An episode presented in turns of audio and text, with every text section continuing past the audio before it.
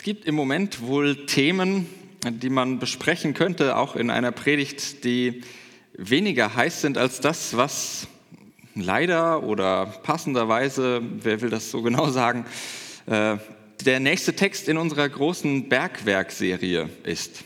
Also ich habe mir diesen Text nicht ausgesucht, sondern der kommt einfach nach dem, was wir in den letzten Wochen schon besprochen haben in den Predigten aus der Bergpredigt. Aber es wäre auch irgendwie blöd, jetzt eine Abkürzung zu nehmen und zu sagen, ja, das machen wir irgendwie wann später oder lassen es auch ganz weg, äh, nur weil es gerade irgendwie ein heißes Thema ist, sondern wir werden trotzdem drüber nachdenken und stellen uns der Sache. Und ich hoffe, ähm, ihr geht da so ein bisschen mit mir und lasst euch darauf ein. Wir hören aber als allererstes auf den Text, um den es geht, äh, und dann wird auch relativ schnell klar, was das Thema ist.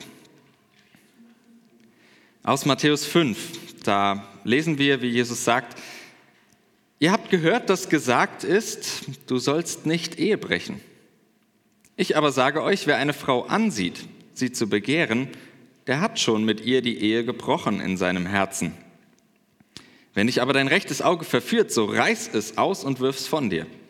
Es ist besser für dich, dass eins deiner Glieder verderbe und nicht der ganze Leib in die Hölle geworfen werde. Wenn dich deine rechte Hand verführt, so hau sie ab und wirf sie von dir. Es ist besser für dich, dass eins deiner Glieder verderbe und nicht der ganze Leib in die Hölle fahre.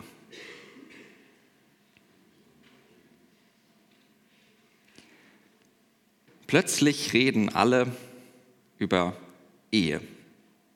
Vermutlich habt ihr davon auch etwas mitbekommen. Die Ehe für alle, die hat die Gemüter in den letzten Wochen mächtig erhitzt, mehr als das Wetter es geschafft hat.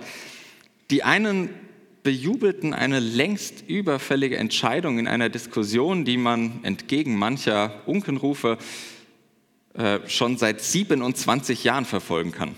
Der erste Antrag zur Gleichstellung einer homosexuellen Partnerschaft als Ehe ist vor 27 Jahren im Bundestag gestellt worden, also kann man nicht von einer kurzfristigen oder überhasteten Entscheidung sprechen.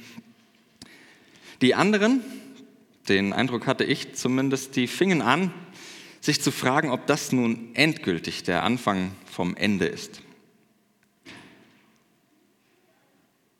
Bei manchen klang es sogar so, als würde die nächste Christenverfolgung über uns hereinbrechen. Naja.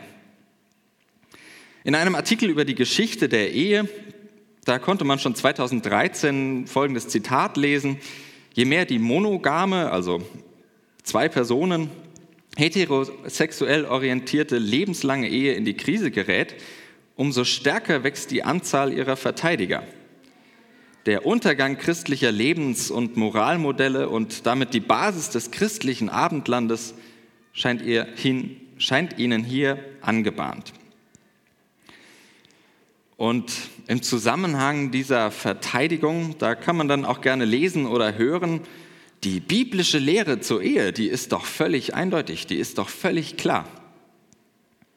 Wie könnte es auch anders sein? Es geht ja um die Bibel. Wie sollte die nicht völlig klar und eindeutig sein? Aber ich erlaube mir, mal einen Blick in diese Bibel hineinzuwerfen mit euch, äh, um mal zu fragen, ist denn diese biblische Lehre tatsächlich so eindeutig und klar? Da lesen wir zum Beispiel in Genesis 1. Mose 34, Vers 12, fordert nur getrost von mir Brautpreis und Geschenk. Ich will es geben, wie ihr es verlangt. Gebt mir nur das Mädchen zur Frau. Also eine Frage an alle Ehemänner unter uns. Könnt ihr euch noch erinnern, was eure Frau gekostet hat? Unbezahlbar. Unbezahlbar, richtige Antwort. Ein zweites Beispiel aus Deuteronomium 5. Mose 21, Vers 15. Wenn jemand zwei Frauen hat, eine, die er lieb hat und eine, die er nicht lieb hat, es geht dann weiter, es soll äh, keine Folgen für die Erbfragen haben. Äh, trotzdem ist das merkwürdig. Die biblische Lehre, die setzt offenbar voraus, dass ein Mann mindestens zwei Frauen haben kann.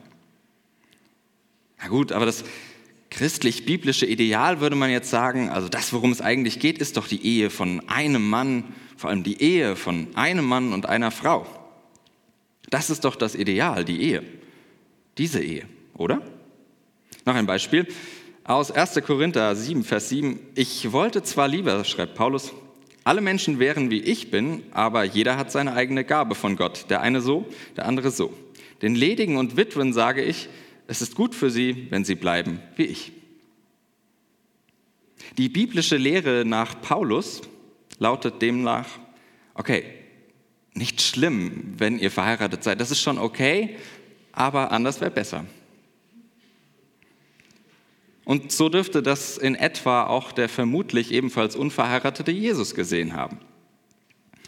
Und dem schließt sich dann auch die weitere Kirchengeschichte mehr oder, Kirchengeschichte mehr oder weniger nahtlos an. Bis zur Reformation, also so vor 500 Jahren, wir feiern dieses Jahr genau 500 Jahre, Reformation war das christliche Ideal gerade nicht die Ehe, sondern die Ehelosigkeit. Denn Ehe, die stört. Ehe stört bei der Ausrichtung auf das Reich Gottes und Familie sowieso. Das stört. Das Ideal ist die Ehelosigkeit. Auch die Arten und Weisen, wie Ehen zustande kamen die, und wie sie rechtlich geregelt wurden, die waren sehr unterschiedlich in der Geschichte. Meistens reichte eine bloße Übereinstimmung und Absprache der beiden Beteiligten.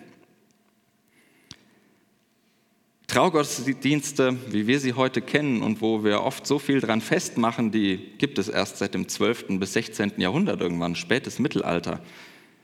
Und was wir heute als moderne Menschen und als evangelische Christinnen und Christen unter Ehe verstehen, nämlich den Eintrag im Standesamt, gibt es in Deutschland, habt ihr eine Schätzung, wie viel, wie lange es das in Deutschland gibt? Standesamtliche Trau, 140 Jahre ist nicht allzu viel für eine Schöpfungsordnung. 140 Jahre. Und noch ein letztes biblisches Schmankerl, das man sich einhandelt, wenn man sich nach diesen biblischen Zeiten zurücksehnt und ähm, behauptet, man wolle die zeitlose biblische Lehre verteidigen. Dann lesen wir in Epheser 5 ab Vers 22, ihr Frauen, ordnet euch euren Männern unter wie dem Herrn. Denn der Mann ist das Haupt der Frau. Aber wie nun die Gemeinde sich Christus unterordnet, so sollen sich auch die Frauen ihren Männern unterordnen in allen Dingen. Und da hilft übrigens auch kein Rumdeuteln. Kann man gerne versuchen, aber das ist genauso gemeint, wie es da klingt.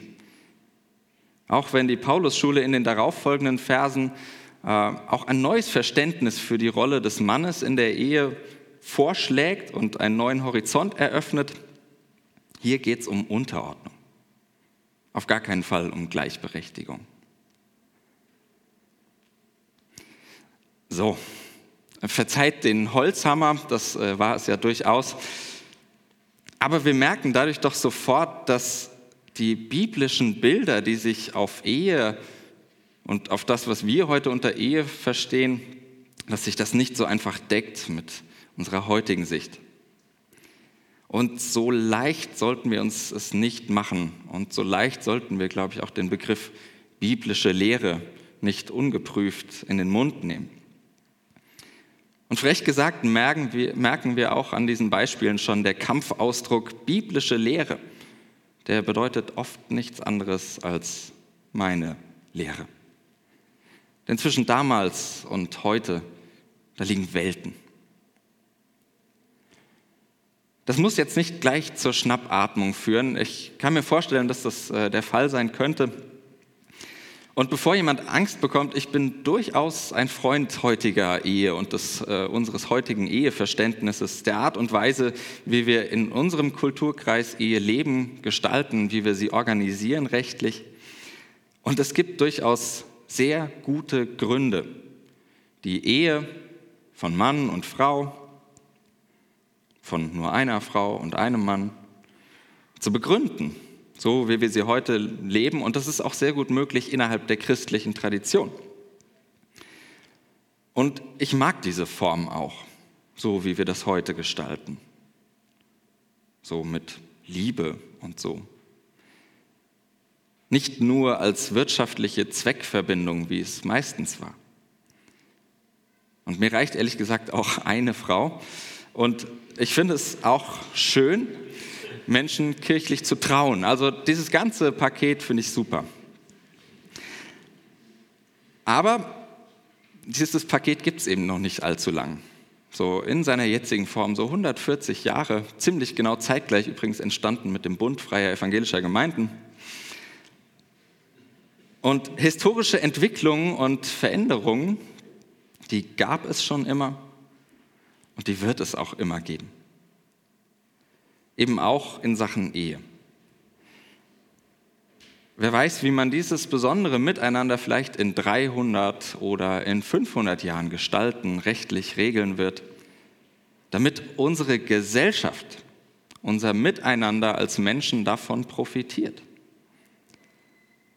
Kurzum, wenn man die heutige Ehe, für die heutige Ehe argumentieren möchte, dann, ähm, und das darf man sehr, sehr gerne machen, da bin ich auch immer äh, auf eurer Seite natürlich, dann sollte man aber aufpassen mit dem bloßen Bezug auf biblische Lehre. Es wird schwierig mit diesem bloßen Bezug und äh, man bezieht sich damit nämlich auf antike Formen der Ehe. Das wird sehr, sehr schwierig. Ich will noch kurz auflösen, worin das Missverständnis besteht, wenn man das versucht. Ich glaube, es besteht darin, dass man zwei Dinge verwechselt, nämlich den Inhalt, um den es geht, und die Form, in der etwas gestaltet wird, in der etwas organisiert wird. Und ich glaube, christlich ist eine Ehe eben nicht aufgrund einer bestimmten organisierten, juristisch geregelten Form, sondern aufgrund des Inhalts. Und das heißt, aufgrund eines gelebten Umgangs miteinander zwischen zwei Menschen,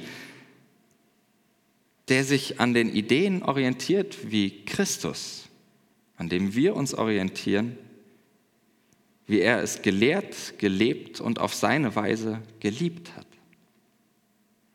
Dinge wie Treue, Verbindlichkeit, Hingabe. Und ich glaube, wenn wir im Text von Ehe lesen, dann spricht unser Text davon von den Inhalten, nicht von der Form. Wir lesen da, wer eine Frau ansieht, sie zu begehren, der hat schon mit ihr die Ehe gebrochen in seinem Herzen. Mit den Blicken ist das ja so eine Sache. Und das sage ich als Mann und wie auch unser Text natürlich an Männer gerichtet ist. Das ist eine antike Welt, in der spielen die Männer eine viel größere Rolle als die Frauen. Und deswegen heißt die Predigt heute auch Ehe für Männer. Aber das heißt jetzt nicht, dass alle Frauen nicht mehr zuhören müssten äh, oder brauchen. Natürlich dürft ihr trotzdem da bleiben und zuhören. Und ich glaube, vielleicht ist das ein oder andere tatsächlich auch für euch interessant. Und beim nächsten Mal, diese, dieser Abschnitt in der Predigtreihe hat zwei Teile. Beim nächsten Mal ist es dann die Ehe für Frauen. So heißt der Titel. Mal gucken, was daraus dann wird. Und doch, das Thema scheint mir tatsächlich noch immer irgendwie eine männliche Domäne zu sein. Nicht unbedingt, weil wir dazu eine bestimmte besondere Anlage oder Veranlagung hätten, das weiß ich noch nicht mal so genau. Nicht zu verleugnen ist aber, dass diese Rede von den begehrlichen Blicken und diese begehrlichen, begehrenden Blicke selbst allem Anschein nach vor allem bei Männern vorausgesetzt werden. Die Menschheit geht in weiten Teilen davon aus, dass wir als Männer dafür empfänglich sind. Seien es nun rigorose Verschleierungstaktiken in morgenländischen Regionen oder ungenierte Offenherzigkeit in eher abendländischen Traditionen. Nehmen wir mal unsere letztere, diese abendländische Tradition, unsere Kultur. Da gibt es nämlich einen Bereich, in dem das sehr offensichtlich ist und in dem das scheinbar noch immer wunderbar funktioniert oder zumindest versucht wird. Vermutlich ist euch das schon mal begegnet, hat euch womöglich irritiert, vielleicht ist es euch sogar irgendwie sauer aufgestoßen. Ich rede von Werbung, von Werbung, bei der außer viel weiblicher Haut und ein paar Körperteilen nicht viel im Kopf bleibt. Versteht mich nicht falsch, das Problem ist nicht die nackte Haut an sich. Ähm, darum geht es nicht, sondern um das vermittelte Frauenbild und Menschenbild. Denn schaut man genauer hin, geht es bei solcher Werbung, vielleicht habt ihr sowas im Kopf, nicht um die Frau als Menschen, sondern die Frau als bloßen dekorativen Gegenstand, als Blickfang, als Objekt, aber nicht als Person, als ein Mittel zum Werbezweck. Aber das ist unvereinbar mit der Menschenwürde, das wusste schon Immanuel Kant. Ein Mittel zum Zweck. Solche Werbung, die erkennt man häufig daran, dass ähm, das Gesicht abgeschnitten ist, also das Personhafte irgendwie, das, was wir mit der Person verbinden, weg ist oder äh, auch gerne ein erotischer Bezug, wo das ja okay wäre, Haut zu zeigen, zum Produkt völlig fehlt, an den Haaren herbeigezogen wird. Ich habe euch mal ein Beispiel mitgebracht, ähm, um das mal zu verdeutlichen, was ich meine. München stockt auf äh, für einen Holzverarbeitungsbetrieb. Äh, Jetzt mal abgesehen von äh, ein paar dummen Sprichwörtern verbindet eigentlich das Dekolleté dieser Frau äh, nichts mit dem, keine Ahnung, ich weiß gar nicht genau, was das überhaupt ist. Wir setzen immer eins drauf, Holzbau. Ja. Ich mag mich irren, aber Männer werden äußerst selten auf diese Weise dargestellt, oder? Und falls doch, gilt dann natürlich das Gleiche. Also die Sache mit den Blicken, die hat auch heute noch ihre Realität. Die Frage ist nur, ist es nicht ein bisschen überzogen, da gleich von Ehebruch zu sprechen? Der ganze Text lässt ja auch schon erkennen, dass er nicht wörtlich zu verstehen ist. Ich hoffe, dass das einigermaßen klar ist, dass dieser ganze Text nicht äh, wörtlich verstanden werden sollte mit dem Auge ausreißen und Arm abschneiden. Aber wie das Tötungsgebot, das wir uns letzte Woche angeschaut haben, Tötungsverbot natürlich, nicht Gebot, äh, zeigt es eine Richtung an, in die es sich zu denken lohnt. Und ich versuche das mal deutlich zu machen, was ich meine, worin ich diese Richtung sehe. Eben eine Richtung. Es ist nicht einfach nur eine Feststellung so und genau abgeschlossen fertig, sondern eine Richtung, in die wir versuchen können zu denken. Vor vielen Jahren gab es eine Fernsehserie, die bis heute recht erfolgreich ist. Grey's Anatomy, ich weiß nicht, wer von euch die vielleicht kennt, läuft immer noch. Ich glaube, es wird gerade die 14. Staffel produziert oder soll produziert werden. Die habe ich am Anfang ziemlich regelmäßig verfolgt. Und irgendwann ging das aber nicht mehr so recht. Denn irgendwann ging mir tatsächlich der Überblick verloren.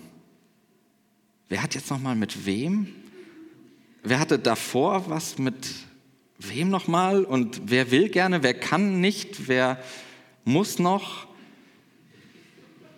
Das ganze Beziehungsgeflecht wurde unfassbar kompliziert, zumindest für mich.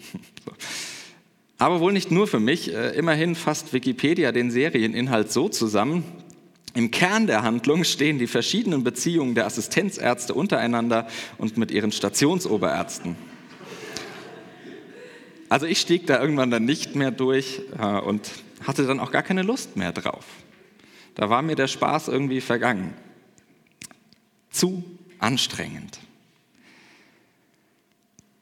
Aber das soll natürlich auch keine plumpe Abwertung von Lust und Liebe werden. Das wäre auch der biblischen Lehre in weiten Teilen fremd. Im Gegenteil, immerhin lautet die allererste biblische Aufforderung, die wir eben gehört haben schon an die Menschen, seid fruchtbar und mehret euch. Das ist das erste Gebot, das die Bibel uns mitgibt. So. so darf man den Text aber auch nicht lesen, denn das steht da nicht. Frau, was wir, das, das Wort, das wir da lesen, meint nicht einfach Frau als im Sinne von Geschlecht, sondern zutreffender übersetzt wäre Ehefrau. Es geht nicht darum, jede Gefühlsregung mit aller Gewalt und im wahrsten Sinne mit aller Gewalt zu unterdrücken. Mal unter uns Männers. Trauen wir uns das zu? Und liebe Frauen, traut ihr uns das zu? Darum geht es aber nicht, sondern um die Ehe als feste Bindung, als exklusive Beziehung zwischen zwei Menschen. Als etwas, das es zu schützen gilt vor den willkürlichen Begehrlichkeiten Dritter. Es geht auch nicht um jeden Blick und Gedanken. Und das wird ja nicht erst im zweiten Teil klar, dass es um Handlungen geht. Nicht der verstohlene Blick bricht schon gleich eine Ehe, sondern die Taten, das, was diesem Verlangen nachgeht. Wenn Jesus daraufhin so radikal fortfährt, so extreme Metaphern von der Selbstzerstümmelung aufruft und die Hölle beschwört, dann kann vor allem Mann, glaube ich, sagen, der Mann scheint verdammt gut zu wissen, wovon er redet. Und er scheint zu wissen, wie unverdächtig mancher Anfang scheint.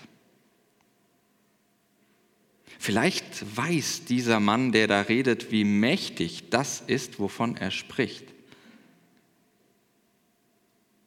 Womöglich ahnt er, wohin es führt, die Blicke zu vertiefen, den Regungen nachzugehen und dabei auch, und das ist das Problem dabei, das macht es zum Problem, dabei vor der Grenze einer anderen Beziehung nicht Halt zu machen. Ich meine, Immerhin, dieser Jesus war mit einer Gefolgschaft von Männern und Frauen unterwegs. In einer vermutlich recht engen Lebensgemeinschaft. Vielleicht so etwa drei Jahre. Und salopp gesagt, drei Jahre Freizeitfeeling. Und wenn ich an meine eigene Teenie-Zeit und Freizeitzeit zurückdenke, dann kann ich mir lebhaft vorstellen, vor welche Probleme diese Ausnahmesituation stellen kann. Doch nochmal, es geht hier nicht um die Ledigen, die ungebundenen Mitglieder dieser Gruppe, dieser Jesusgruppe, sondern es geht um die Verheirateten, um die, die schon in einer Beziehung stehen. Denn es geht um den Schutz ihres Miteinanders zum Wohl und Frieden aller. Wenn das nicht mehr respektiert wird, diese Grenze, und sich jeder nach eigener Lust und Laune an den Beziehungen anderer zu schaffen macht, nur weil er da gerade irgendwas erblickt hat, nicht auszudenken. Vermutlich wäre es dann nie zu einer Kirche gekommen, weil man andere Sachen im Kopf hätte und sich eher um Beziehungskisten als um das Reich Gottes bemüht hätte. Wer weiß. Aber lasst mich mal vorsichtig spekulieren, so ganz aus dem Nichts und aus bloßer Theorie hat Jesus vielleicht nicht angefangen, in dieser Weise zu seinen Nachfolgerinnen und Nachfolgern über die Ehe zu sprechen. Jede Regel hat ihre Geschichte. Und plötzlich könnte man aber auch merken, wie nah das am Text von letzter Woche dran ist und warum das nicht umsonst nach diesem Tötungsverbot kommt.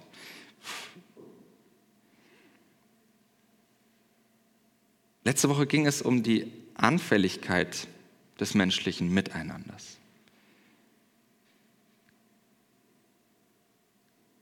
Und wir merken, wie hier der Blick für das Miteinander von Menschen bis in die intimsten Sphären hinein beleuchtet wird. Weil die größte Nähe zwischen Menschen auch die schärfsten Verletzungen hervorbringt. Weil es eben nicht egal ist, wie du mit den Beziehungen anderer umgehst. Weil die immer auch mit dir und anderen zu tun haben. Natürlich ist die Ehe als verbindliches, als dauerhaftes, verantwortungsvolles Miteinander von zwei Menschen etwas schon an sich Schützenswertes. Das war Jesus tatsächlich ziemlich klar, auch wenn er selbst alles andere als ein Familienmensch gewesen ist. Davon zeugen die Evangelien immer wieder mal. Aber hier geht der Blick noch weiter. Wendet sich auch dem Umfeld dieser engen Beziehung zu. Gemeint ist hier ja im Kontext einer männerzentrierten Welt, dass ein Mann in die Ehe eines anderen Mannes einbricht.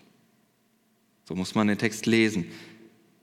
Die Frau ist auch hier tatsächlich eher Beiwerk. Es geht nicht um die Verletzung irgendwelcher abstrakten Gebote und angeblichen Schöpfungsordnungen zwischen diesem Mann und der Frau, sondern es geht um Verletzungen, die Menschen sich gegenseitig zufügen, wo sie Grenzen überschreiten, wo sie in andere Beziehungen hineinpfuschen. Und das ist lebensnah, finde ich. Und das zeigt, dass die biblischen Anforderungen, von denen wir immer wieder lesen, hören, sich an echten Herausforderungen des Lebens abarbeiten. Und genau das tut auch der Bergprediger hier. Mit aller Schärfe bekomme ich in dem, was ich da höre und lese, einen Geschmack davon, wie zerstörerisch Verletzungen in, die intimsten in den intimsten Beziehungen sein können. Wie sie ein ganzes Umfeld mitreißen. Wie sie zur Hölle werden können für alle Beteiligten. Und ich spüre einerseits, was damit gemeint sein könnte, sich ein Bein auszureißen für gelingende Beziehungen, für ein heilsames Miteinander. Und erlebe andererseits, welche Schmerzen entstehen.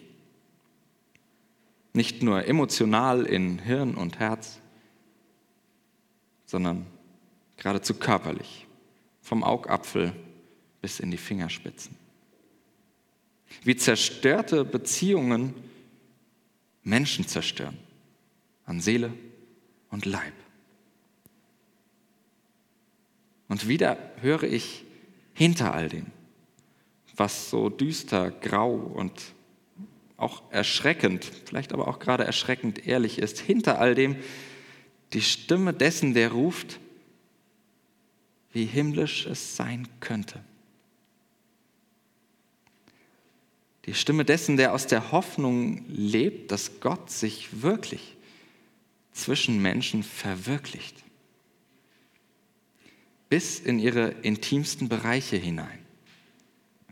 Und ich beginne leise zu ahnen, was es bedeuten könnte, dass dieser Gott mir als Mensch begegnet, weil er mir zwischen Menschen begegnet. Ich werde hineingezogen in diese Idee von einem menschlichen Miteinander in liebevollem Respekt.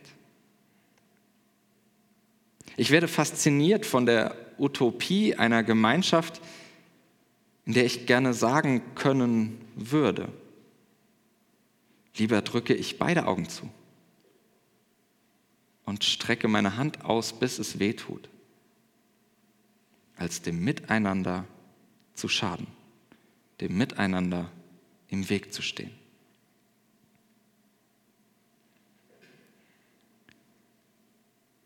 Wenn wir diesen großen Bogen nun noch einmal spannen auf das eigentliche Thema von der Ehe, dann finde ich, dass der Text an Farbe gewinnt.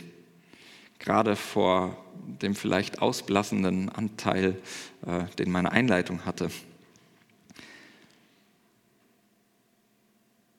Dann wird er nämlich dieser Text von der abstrakten göttlichen Forderung zu einer heilsam überführenden Beobachtung. Und ich lese ihn in der Fortsetzung von letzter Woche über das Du sollst nicht töten, als Vertiefung dieser Einsicht, dass die engsten Verbindungen die empfindlichsten sind. Und daher auch die, die es natürlich mit dem größten oder besser größtmöglichen Einsatz zu schützen gilt, zu fördern gilt. Die Beziehung, ihren Inhalt, aber nicht unbedingt die äußere Form.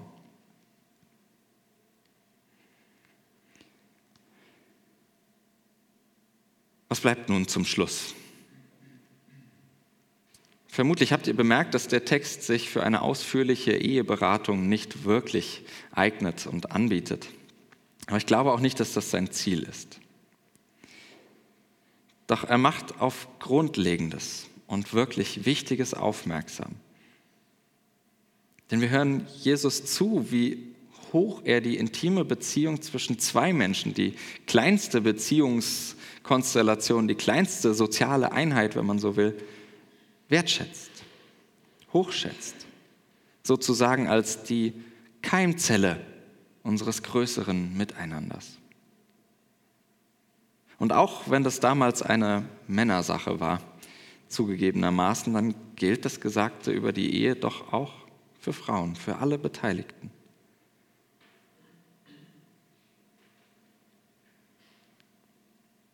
Nicht nur wegen einer göttlichen Anweisung für eine standesamtliche Ordnung oder irgendwas, sondern weil jede Verletzung dieser intimsten Beziehung tiefe Spuren hinterlässt. Nicht nur bei den zwei direkt Beteiligten, sondern in einem ganzen Umfeld, auch in einer ganzen Gemeinde, wo wir von Paulus hören, dass alle leiden, wenn ein Glied leidet. Vielleicht sogar noch mehr, wenn zwei Glieder leiden. Und es macht aufmerksam dafür,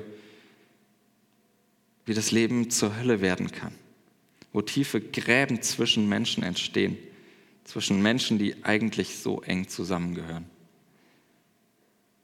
Dabei sehnen wir uns doch so sehr nach dem, wovon unser Text dann auch handelt, was wir in seinem Hintergrund hören können.